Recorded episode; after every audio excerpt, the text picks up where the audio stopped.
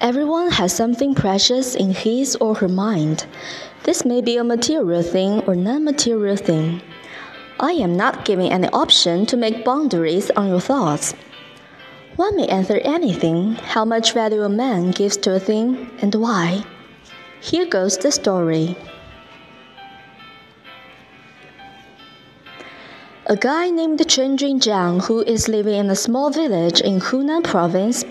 He has two beautiful daughters, a happy marriage, and a steady work. Everything seems wonderful, but things getting changed when he was 32 years old. At the beginning, he just felt tiredness, but as time goes on, this type of symptom lasted for much more time. He started to realize something went wrong. Once by chance, he came to our hospital to find out what's going on and was diagnosed with chronic renal failure.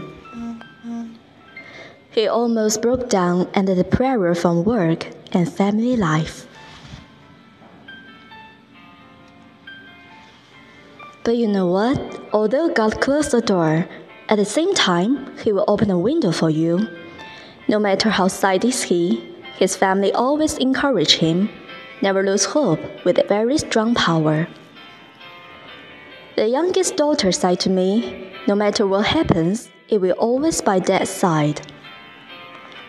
Few months later, under the treatment of traditional Chinese medicine, his condition was changed for the better.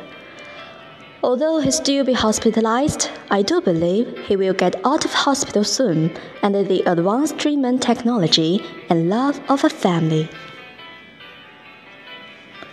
Now he becomes much more optimistic.